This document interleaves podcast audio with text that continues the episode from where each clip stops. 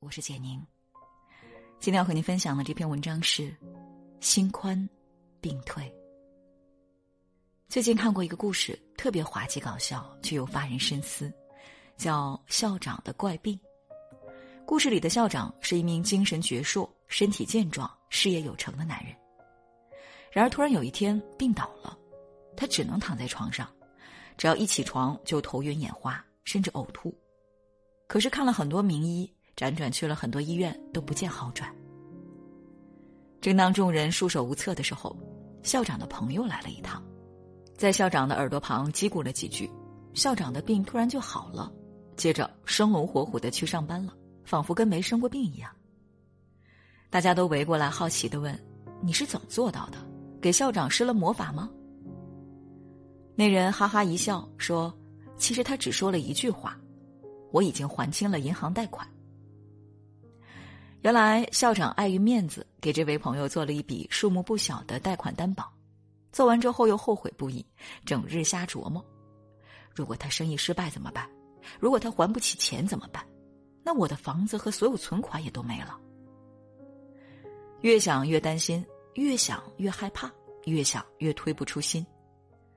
日思夜想，自然成疾。而朋友的这句话，顿时让压在他心头上的那块石头搬开了，病也就自然好了。故事很简单，道理也很浅显，但是却深刻的揭示了大多数当下我们疾病的来源，那就是心病。正所谓“相由心生，病从心起”，其实所有的病源都是你的心。《黄帝内经》中曾经有言：“任何疾病本质上都是心病。”美国著名医学博士、心理学家辛德勒也曾经说过：“其实人百分之七十六的疾病都是情绪病。我们的心态与自己的身体状况息息相关，心态对了，病就好了；心不对了，病就来了。”很多人都知道千古第一完人曾国藩战功彪炳。却不知道，他也曾经被心病折磨得死去活来。在曾国藩历经万苦，从零创立起一支铁血湘军，一次次为朝廷血战沙场，两次差点丧命时，却没想到他全身心的付出换来的只是朝廷的猜忌，一纸诏书回乡守制，剥夺军权。当时灰溜溜回家的曾国藩怎么也想不明白，凭什么这样对待他？怎么也想不通，他怎么会落得这个下场？他愤恨、怨念，他暴躁、郁闷，他把自己关在屋子里，一直不出门，结果一病不起，由原先威风凛凛的大将变成了一个瘦骨嶙峋的蔫老头，眼睛也近乎失明状态。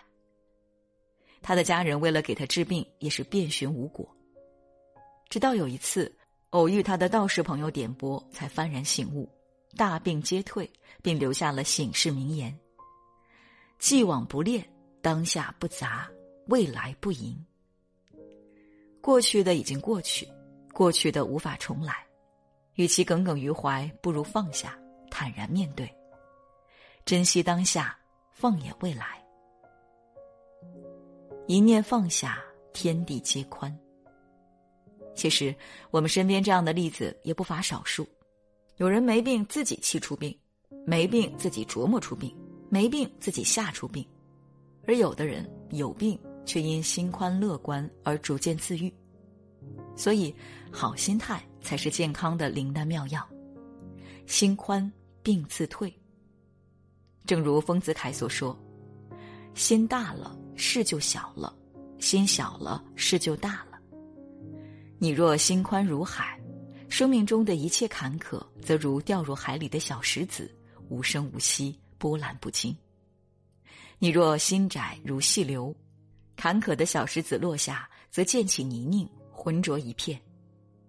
由此可见，心宽的人心胸豁达，心平气和，自然身体无恙，心情舒坦，人生自然也顺。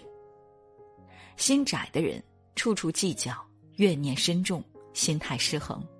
生活自然一团糟糕，日子久了，病也会找上门来。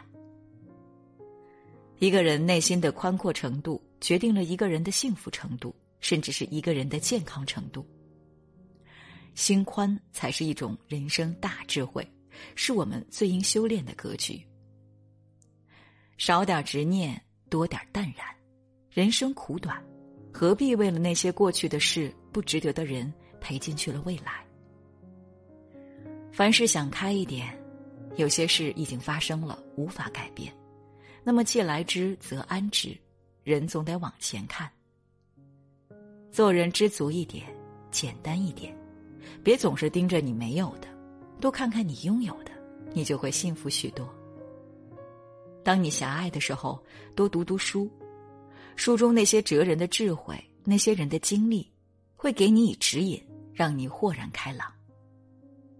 当你心生执念的时候，要多出去走走，看看外面的天地。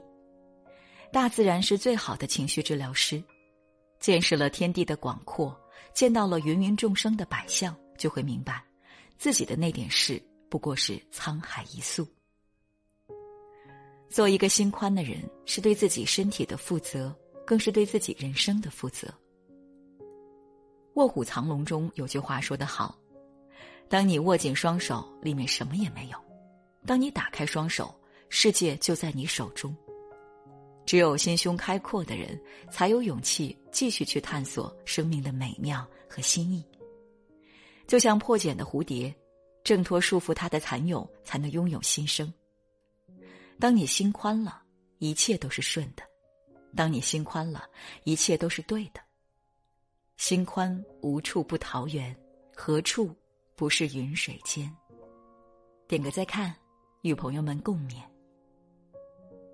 今天给您分享的文章就到这里了，感谢大家的守候。